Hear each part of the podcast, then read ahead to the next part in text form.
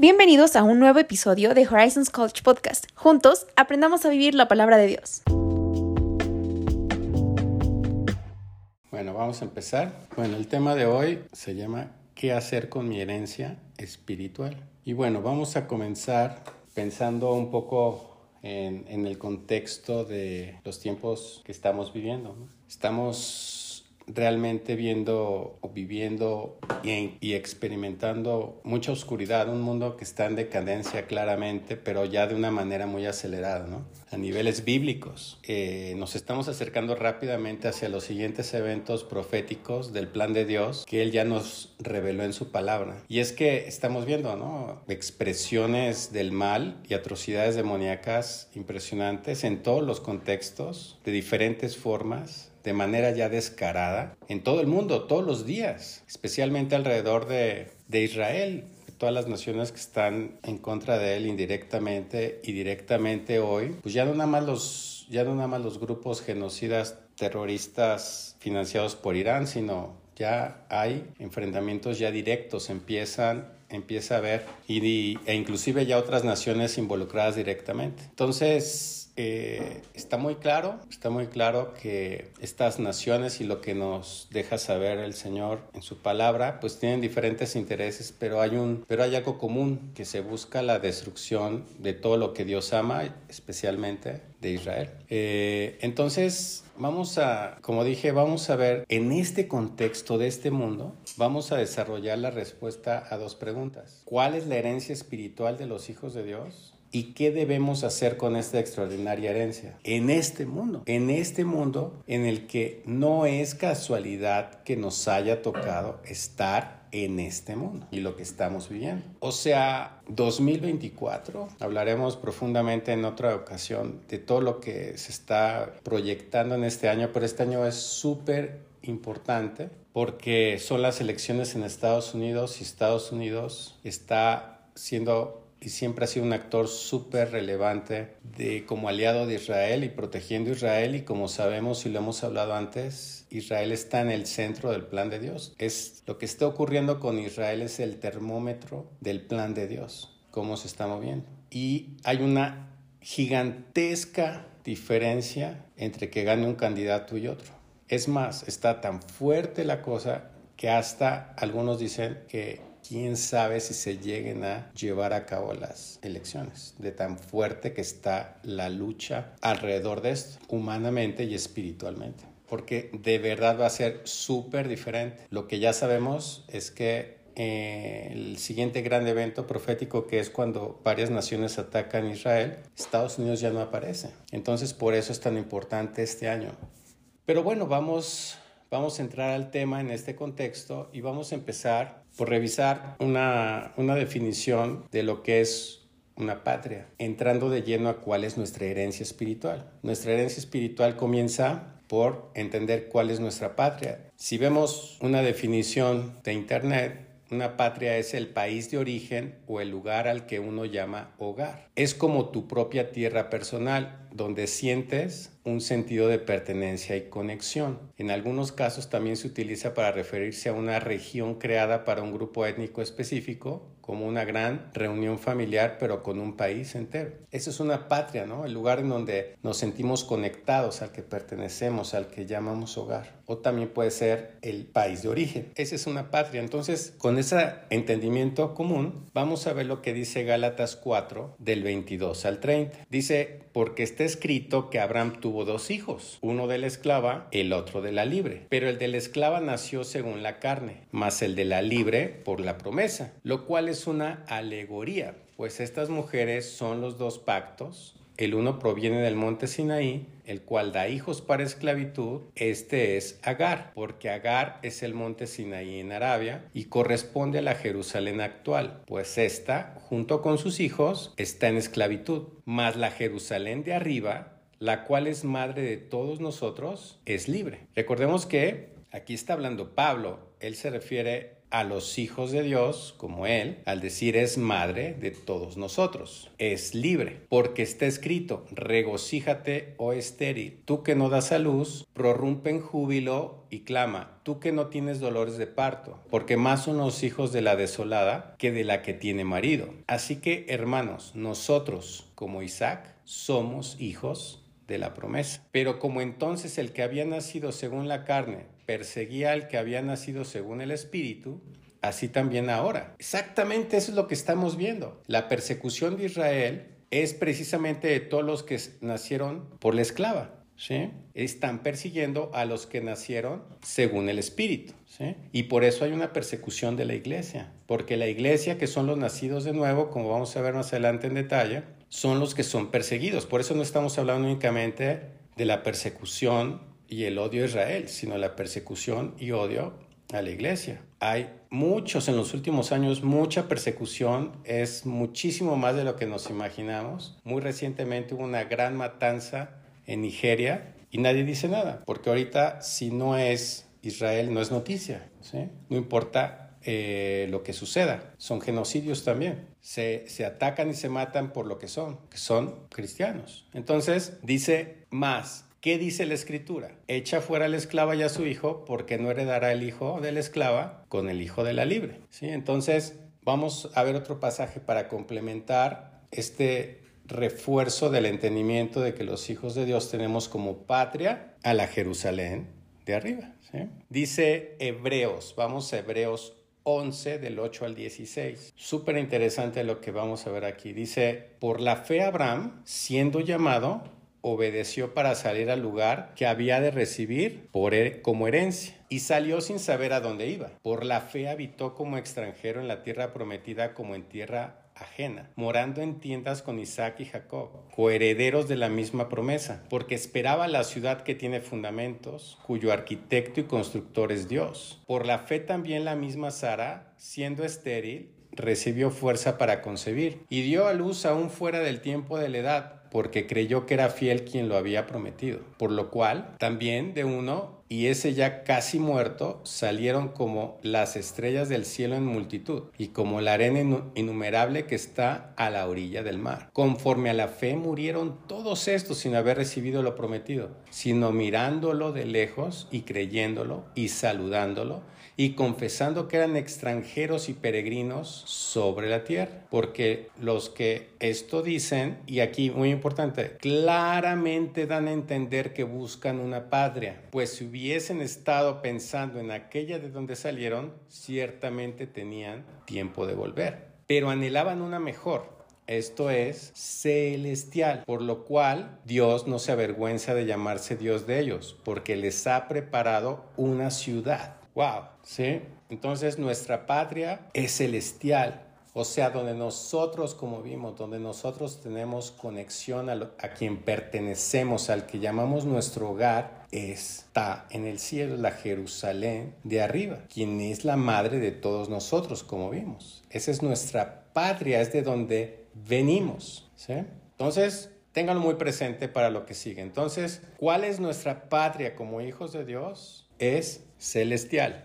¿sí? Nuestro hogar es celestial. Y ahora vamos a hablar como en el mundo, como en la tierra, decimos, tenemos una patria que es el lugar en donde reconocemos, donde vivimos, porque es donde tenemos esos derechos, es donde tenemos nuestro, nuestro lugar donde, donde moramos físicamente. Igualmente también hablamos de qué ciudadanía tenemos. Por ejemplo, hay personas que están viviendo en una patria y pueden decir, bueno, es que yo no soy de aquí, mi patria está allá, yo la dejé hace 20 años.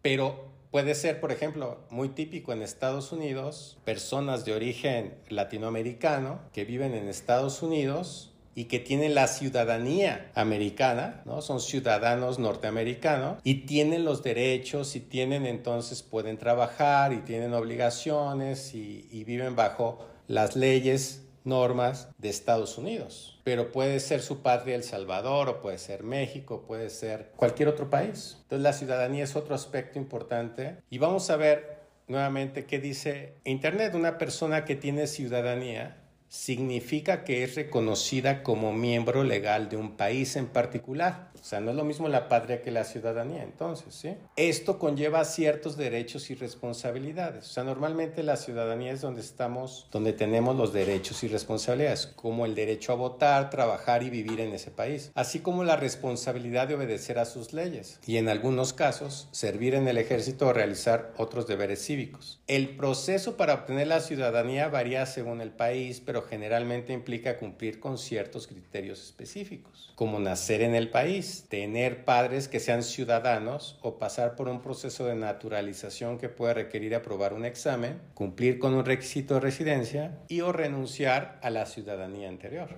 Interesante. Entonces, estamos hablando de la herencia espiritual, ya hablamos de nuestra patria espiritual. Ahora vamos a ver cuál es nuestra ciudadanía espiritual. Nos lo dice un pasaje claramente de la palabra, que es Filipenses 3, y vamos a ver 20-21, versículos 20 y 21 de Filipenses capítulo 3. Dice, mas nuestra ciudadanía está en los cielos, de donde también esperamos al Salvador, al Señor Jesucristo, el cual transformará el cuerpo de la humillación nuestra para que sea semejante al cuerpo de la gloria suya, por el poder con el cual puede también sujetar a sí mismo todas las cosas. Vean, esto está súper interesante porque nosotros ya somos ciudadanos del cielo, aunque todavía no estamos en el cielo, porque todavía no tenemos el cuerpo que nos va a permitir estar allá, porque es el cuerpo glorioso como el de Jesucristo que ya tiene desde que resucitó. Y un cuerpo similar a ese vamos a recibir nosotros. Hoy todavía tenemos el cuerpo de la humillación nuestra, como dice ahí. ¿Sí?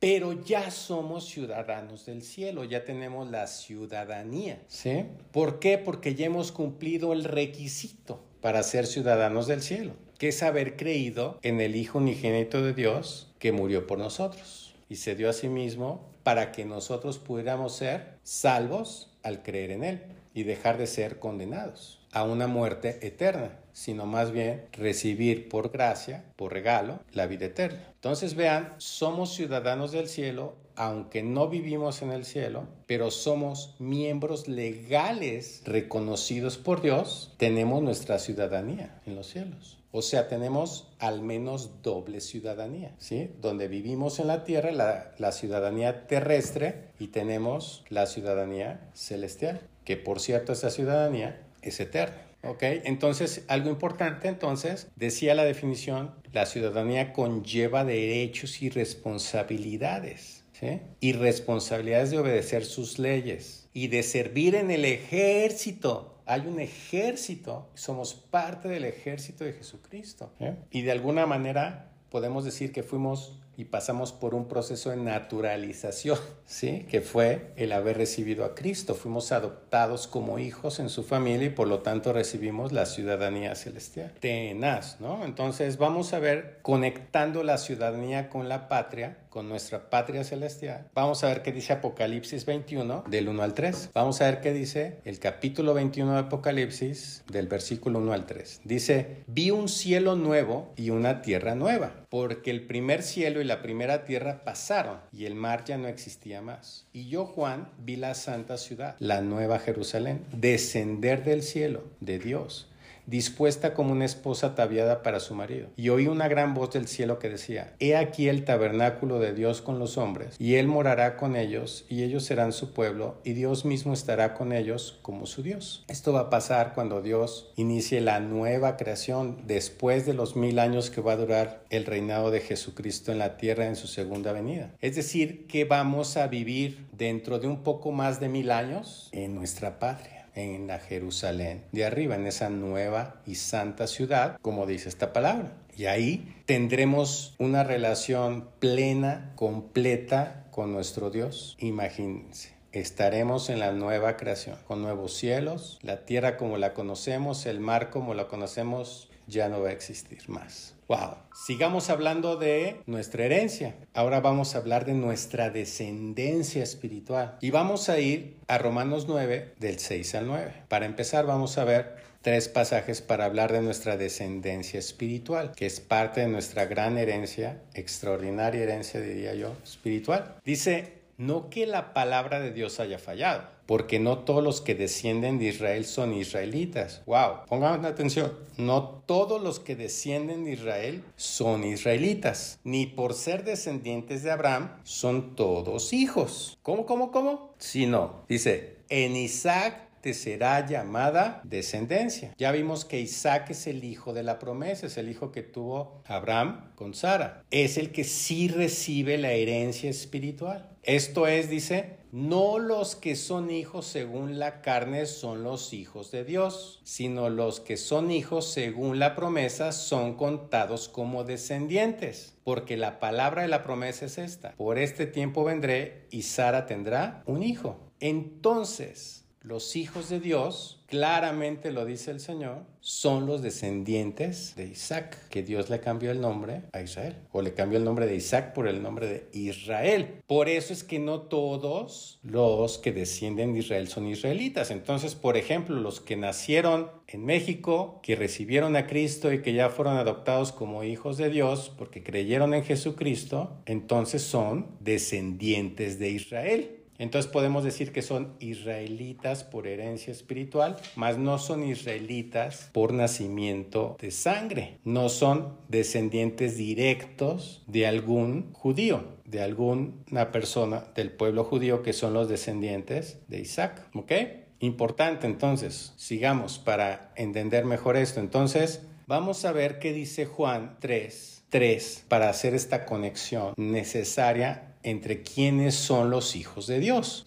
Dice Juan 3:3, respondió Jesús y le dijo, de cierto, de cierto te digo, que el que no naciere de nuevo no puede ver el reino de Dios. Hay que nacer de nuevo para poder ver el reino de Dios. Y ahí mismo, Juan 3, pero 6 y 7 dice, lo que es nacido de la carne, carne es y lo que es nacido del Espíritu, Espíritu es. No te maravilles que te dije, os es necesario nacer de nuevo. Entonces, si yo nací como descendiente de Isaac, tengo que nacer de nuevo. Si yo nací como descendiente de cualquier familia, como como se le dice en la palabra a los que no descienden de carne de Israel, los gentiles, si yo nací en una familia gentil, o sea, no israelita de sangre, en ambos casos necesito nacer de nuevo. O sea, no me alcanza para ser hijo de Dios con el nacimiento primero de sangre y carne.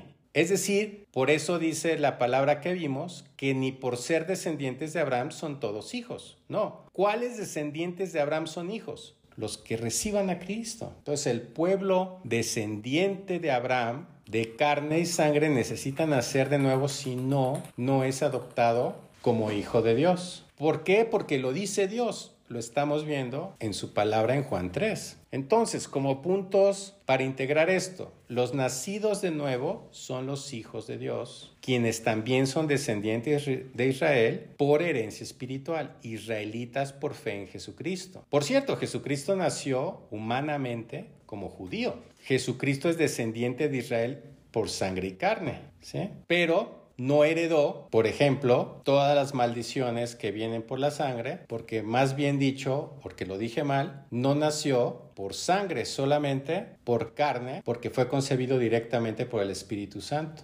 Y no heredó esa parte, pero él nació judío. Ese es el punto ahorita que me interesa que tomemos en cuenta. Entonces hoy, por ejemplo, vemos las consecuencias del odio, los celos y la amargura ancestral de los ismaelitas, o sea, los descendientes de Ismael. Como vimos, Ismael es el hijo de Agar que tuvo con Abraham, que no recibió la herencia espiritual. Y por eso es que hay un odio, hay celos, amargura de generaciones desde aquella época. Todos los hijos del esclavo, o sea, el pueblo árabe son los israelitas. Y los que lo expresan más, pues son los religiosos fundamentalistas del Islam, que quieren por eso destruir a Israel. Por eso es que realmente es todo un engaño, por ejemplo, cuando dicen, por ejemplo, el gobierno de Estados Unidos que dice, ah, es que hay que Implementar la solución al conflicto es la solución de dos estados para que esté el Estado palestino y el Estado de Israel uno junto al otro. Eso jamás va a suceder porque no les interesa. Lo que les interesa, y eso es lo que por ejemplo significa From the River to the Sea, todo lo que gritan que es prácticamente la destrucción, que desaparezca Israel de la, de, de la faz de la tierra, de esa tierra, porque ellos lo que quieren es la solución de un Estado, pero porque lo que realmente quieren es la destrucción de Israel y así lo dicen. Entonces, por eso vemos que el origen del conflicto con Israel es ancestral, viene precisamente, son medios hermanos. El pueblo árabe es medio hermano del pueblo judío, ¿sí? Pero como vimos, ellos no tienen la herencia. Bueno, sin embargo, aún así, ambos pueblos, tanto el pueblo judío como el pueblo árabe, tanto los israelitas como los ismaelitas, ambos necesitan entender que creyendo en Emanuel, o sea, en Jesucristo, en Dios con nosotros, es como realmente se alcanza la herencia de la vida eterna, y no por nacimiento. Aunque ambos sean hijos de Abraham, necesitan nacer de nuevo para entrar al reino de Dios. Es lo que acabamos de ver a la luz de la palabra de Dios. Entonces, solo los nacidos de nuevo de agua y del Espíritu Santo son descendientes de Abraham espiritualmente que se convierten en hijos. O en otras palabras, los únicos que son hijos de Abraham e hijos de Dios son los que nacen de nuevo y pueden ver el reino de Dios porque han nacido espiritualmente bajo el nuevo pacto establecido por Jesucristo. Y al recibirlo como Señor y Salvador es que accedemos al derecho de ser adoptados en la familia celestial, naciendo espiritualmente en la Jerusalén de arriba, la celestial, la libre, y que un día, como vimos, bajará para la nueva creación, cuando esta sea una realidad. Entonces, este, esa es nuestra herencia espiritual, nuestra patria, nuestra ciudadanía y nuestra descendencia. ¿De quién descendemos? Entonces, entendiendo nuestra herencia espiritual, que acabamos de ver, por ser hijos de Dios, entonces preguntémonos, ¿y qué hago con esa herencia? ¿Para qué es esa herencia? ¿Cuál es el potencial de esa herencia? No es simplemente, ay, pues qué bonito, ya soy hijo de Dios, ya recibí a Cristo y ya. No, tenemos una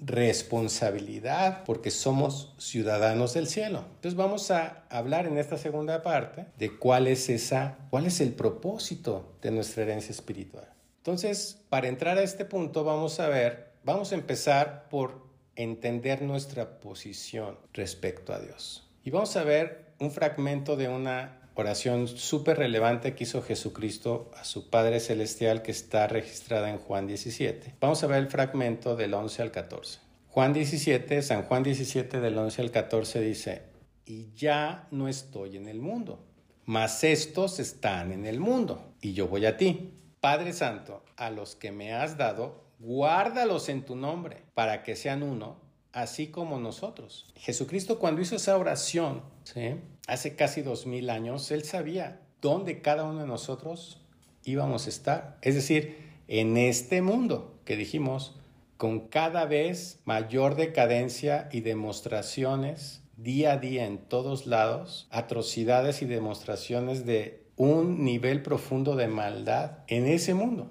Es en donde estamos. Y oró Jesucristo por ti y por mí diciendo esto. Dice, cuando estaba con ellos en el mundo, yo los guardaba en tu nombre. A los que me diste, yo los guardé. Y ninguno de ellos se perdió, sino el hijo de perdición, para que la escritura se cumpliese. Pero ahora voy a ti y hablo esto en el mundo, para que tengan mi gozo cumplido en sí mismos. Yo les he dado tu palabra. Y el mundo los aborreció porque no son del mundo, como tampoco yo soy del mundo. Entonces, tenemos esta herencia espiritual, pero estamos en el mundo al que no pertenecemos. Y aquí quiero que veamos dos puntos bien importantes que tengan presentes para lo que nos falta ver.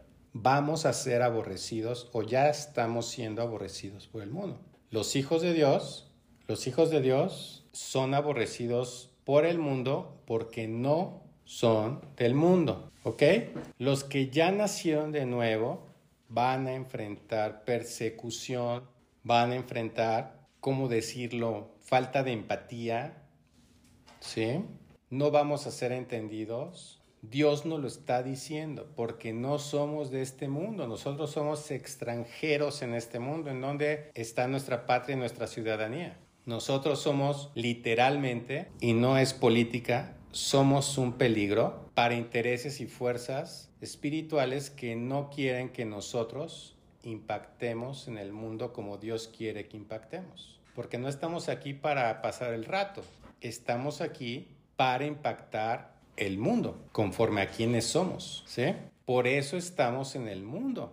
Si no, pues para eso, en el momento en que nacimos de nuevo, ya Dios nos hubiera llevado con Él, nos da nuestro cuerpo glorioso y nos vamos al cielo. Pero no, tenemos una misión en el mundo al cual no pertenecemos. Y por eso esta oración tan poderosa y relevante que hizo Jesucristo. Vaya que si Él lo está haciendo. Es más, la palabra dice que Él sigue intercediendo por nosotros hoy día desde el tercer cielo a la derecha del Padre. Porque todos los días necesitamos de esa intercesión de nuestro Señor Jesucristo. Porque estamos en una guerra espiritual constante en todas las áreas de nuestra vida. Porque el mundo nos aborrece.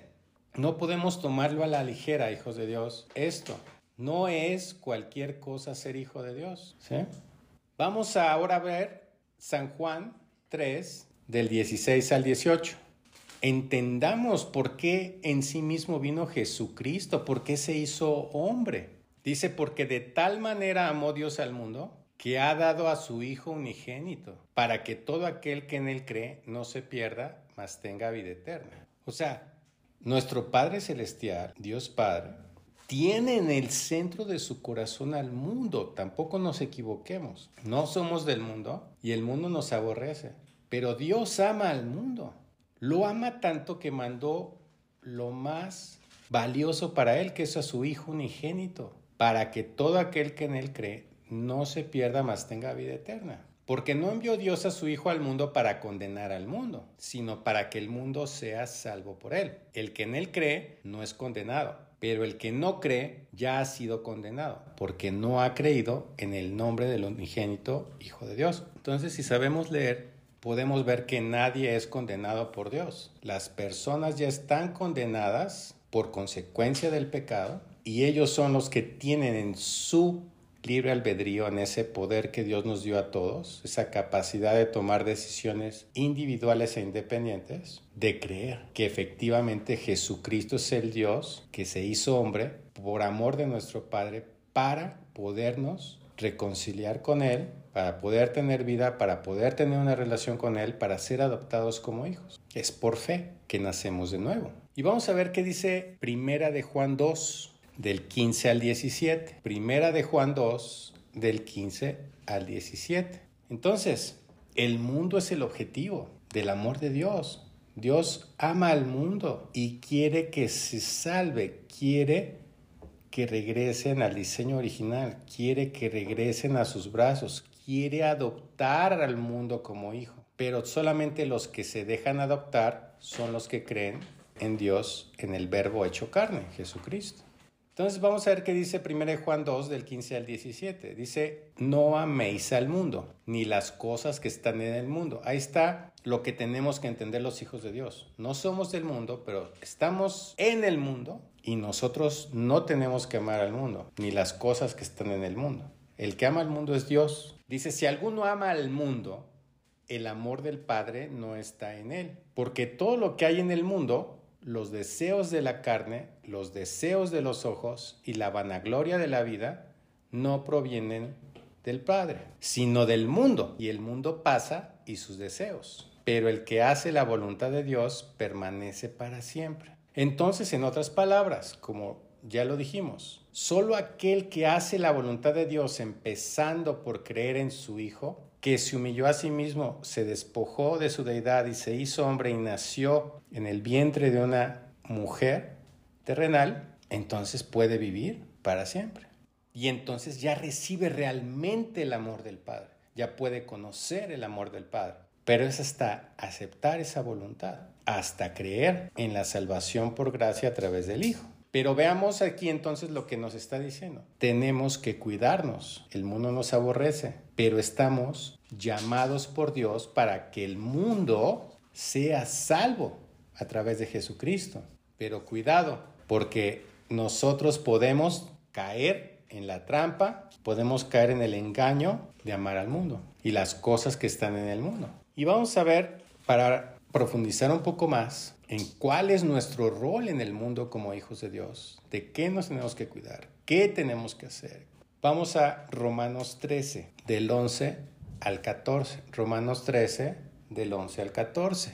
Dice, y esto, conociendo el tiempo, que es ya hora de levantarnos del sueño, porque ahora está más cerca de nosotros nuestra salvación que cuando creímos. La noche está avanzada y se acerca el día. Desechemos, pues, las obras de las tinieblas y vistámonos las armas de la luz. Tenemos que usar las armas de la luz y desechar las obras de las tinieblas. Sigo, dice, andemos como de día, honestamente, no en glotonerías y borracheras, no en lujurias y lascivias, no en contiendas y envidia, sino vestidos del Señor Jesucristo y no proveáis para los deseos de la carne. O sea, hay que pensar, sentir y comportarnos como nuestro Señor Jesucristo. Eso es vestirnos del Señor Jesucristo. Es hacer la voluntad de Dios, que es la mejor manera de adorar a Dios, de demostrar que verdaderamente lo amamos y no obedecer a los deseos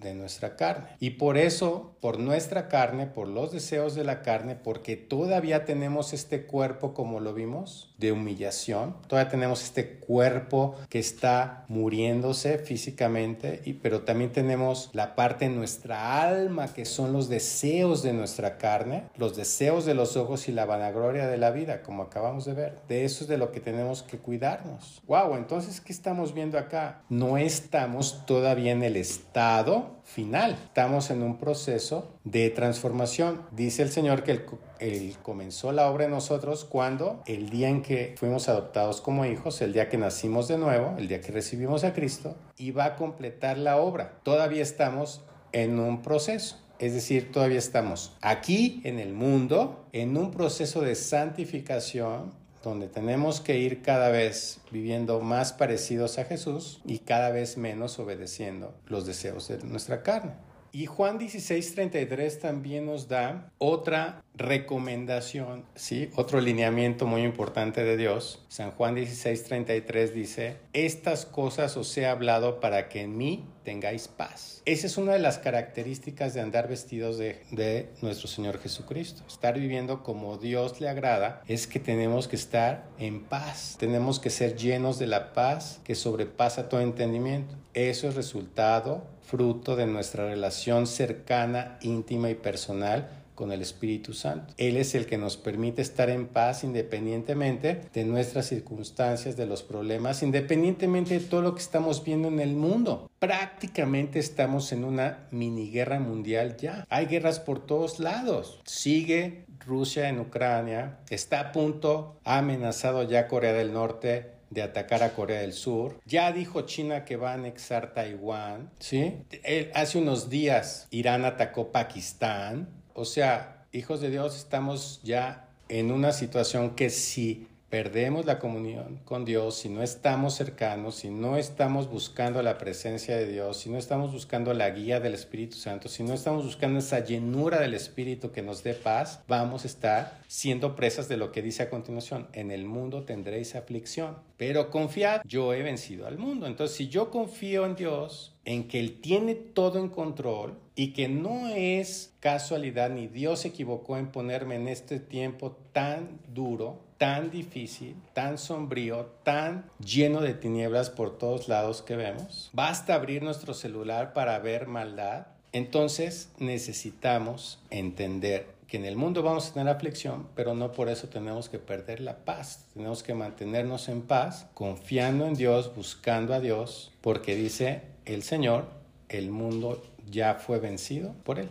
Pero estamos aquí para impactar el mundo, para cambiar el mundo a nuestro alrededor. Porque entonces nosotros, como vimos, ya no somos del mundo. Alguna vez estuvimos en el mundo antes de nacer de nuevo y fuimos apartados e integrados al equipo del Espíritu Santo quien es el que dirige lo que llamamos la Gran Comisión, que es esa búsqueda de evangelizar al mundo, de dar las buenas nuevas de que Dios ama al mundo y que tiene una respuesta y una solución que es creyendo en Jesucristo. Pero, ¿para qué nos integró a este equipo el Espíritu Santo? Para ser copartícipes de la salvación del mundo, ni más ni menos, que está en nuestras manos, en nuestra boca, en nuestras manos, la salvación de las personas que Dios nos ponga. Miren lo que dice Romanos 12.2 para continuar. Dice, vosotros sois Perdón, Romanos 12.2 dice, no os conforméis a este siglo, sino transformaos por medio de la renovación de vuestro entendimiento, para que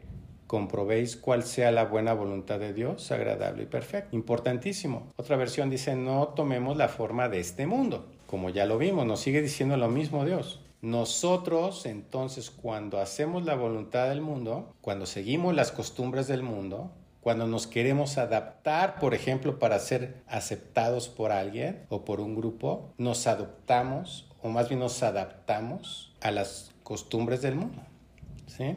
Pero entonces no vamos a estar haciendo la voluntad de Dios. Es más, ni siquiera la vamos a poder conocer. Y en conjunto con esto vamos a ver lo que dicen dos pasajes de Mateo 5. Bueno, el versículo 13, 14, 15, 16 de Mateo 5. Dice, vosotros sois la sal de la tierra, pero si la sal se desvaneciere, ¿con qué será salada? No sirve más para nada, sino para ser echada afuera y hollada por los hombres. ¿Qué nos dice esto? Que si nosotros no somos transformados por la a través de la renovación de vuestro entendimiento, si no estamos comprobando la buena voluntad de Dios agradable y perfecta en nuestra vida, no estamos siendo la sal de la tierra. Es decir, directamente no servimos para nada. O sea, si no estamos haciendo la voluntad de Dios, no tiene sentido que estemos aquí. No estamos siendo útiles. porque ya no somos de este mundo, nuestro destino ya no es el destino que tiene el mundo. Tenemos una herencia espiritual que tiene como propósito que seamos útiles. ¿Cómo somos útiles en las manos de Dios? Haciendo su voluntad, que es buena, agradable y perfecta. Y seguimos ahí, dice el 14, vosotros sois la luz del mundo. Una ciudad asentada sobre un monte no se puede esconder, ni se enciende una luz y se pone debajo de un almud, sino sobre el candelero, y alumbra a todos los que están en casa. Así alumbre vuestra luz delante de los hombres para que vean vuestras buenas obras y glorifiquen a vuestro Padre que está en los cielos. Ahí está nuestro rol. A través de nuestra propia transformación, convirtiéndonos en la sal de la tierra, transformándonos por medio de la renovación de nuestro entendimiento, haciendo por lo tanto la voluntad de Dios, es que esas buenas obras que van a ser el fruto de ello, es que vamos a estar glorificando a nuestro Padre y vamos a estar impactando a los hombres a nuestro alrededor. O sea, vamos a estar alumbrándolos, vamos a estar llevando luz a donde hay tinieblas, esperanza a donde hay desesperanza, salud a donde hay enfermedad, entendimiento a donde hay falta de entendimiento, verdad a donde hay engaño.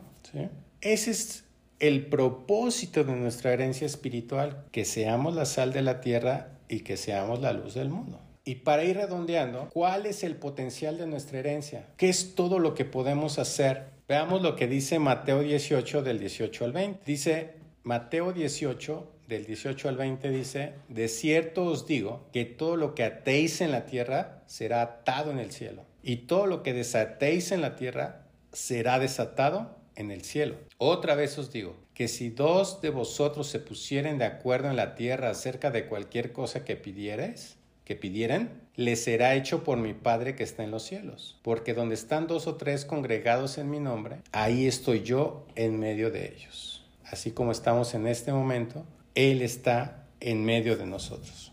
Y por eso entonces yo te pido, Espíritu Santo, en este momento, para todos los que estamos escuchando, que estamos presentes en esta enseñanza, que seas tú revelando a nuestros corazones cómo es que tú quieres que cada uno de manera personal, individual, actuemos, muéstranos qué tenemos que atar en la tierra, qué tenemos que desatar en la tierra. En el nombre de Jesucristo esto es lo que podemos hacer. Así como oramos en este momento, todos los días yo puedo estar desatando ataduras, yo puedo estar atando amenazas y ataques contra mi vida, contra mi familia, por el poder del Espíritu de Dios que mora en nosotros, los hijos de Dios, y en el nombre que es sobre todo nombre que es Él, nombre de Jesucristo. Y es que Dios es muy claro que Él nos ha dado no solo la capacidad, sino nos ha habilitado precisamente porque tenemos al Espíritu Santo. Pero nosotros como hijos, vean lo que nos dice en 2 de Timoteo 1, del 6 al 9. Segunda de Timoteo 1 del 6 al 9 dice, por lo cual te aconsejo que avives el fuego del don de Dios que está en ti por la imposición de mis manos, porque no nos ha dado Dios espíritu de cobardía, sino de poder, de amor y de dominio propio. Pongan atención, si en mi vida yo estoy viviendo con cobardía, con miedo, eso no es de Dios, estoy sucumbiendo, estoy cayendo en la trampa de la carne, estoy cayendo en engaño de las tinieblas o estoy amando algo del mundo, si estoy con cobardía, con miedo, no estoy en comunión y no estoy viviendo en mi posición como hijo de Dios, no estoy viviendo de acuerdo a mi herencia espiritual. Se me está olvidando quién soy y para qué estoy aquí. Entonces, ¿cómo es nuestro espíritu que Dios nos dio al nacer de nuevo? De poder, de amor y de dominio propio. Está en nuestras manos que el poder de Dios a través de nosotros alcance la transformación de nuestro corazón y a su vez impacte las otras vidas. De amor, porque como vimos, para que conozcan el amor del Padre necesitan nacer de nuevo. Dice, y de dominio propio el dominio propio es esa capacidad para que nosotros decidamos cada decisión de nuestra vida, decidamos por la vida, haciendo la voluntad de Dios y no por la muerte, haciéndole caso a nuestra carne o al mundo o al diablo. ¿sí?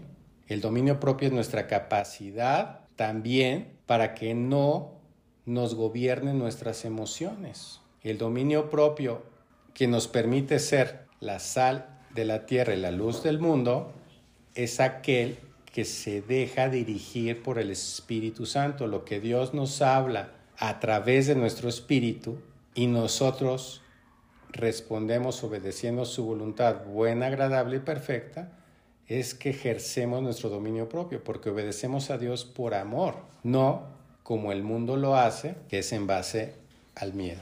Pongamos, pongamos entonces mucha atención en esto. Dice, por tanto no te avergüences de dar testimonio de nuestro Señor.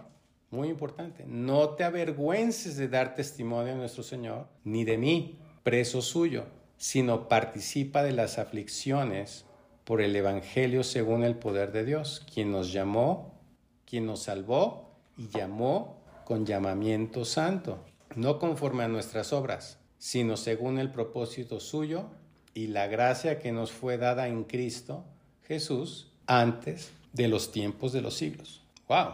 ¿Sí?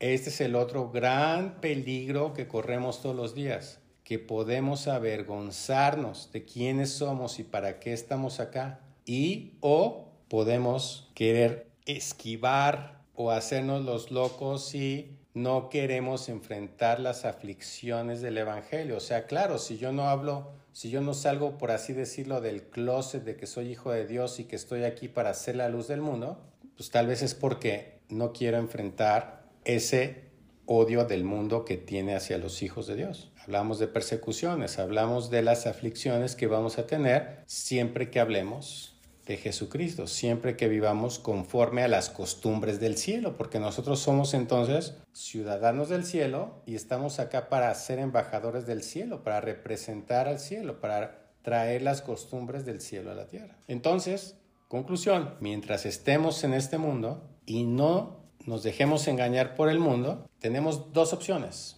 Mientras estemos en este mundo, o nos dejamos cambiar por el mundo o nos dejamos cambiar por la palabra de Dios. No hay otra opción. No podemos decir, hey, yo no quiero ser cambiado por nadie. No.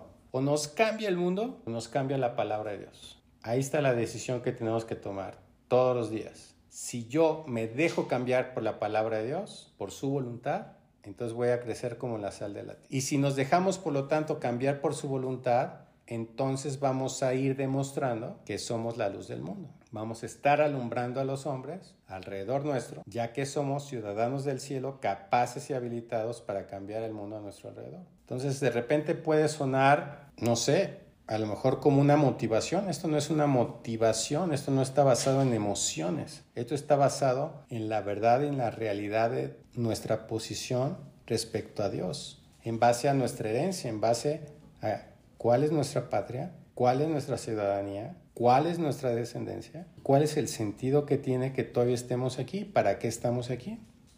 Amén. Gracias por escuchar este episodio de Horizons College. Te esperamos en el próximo.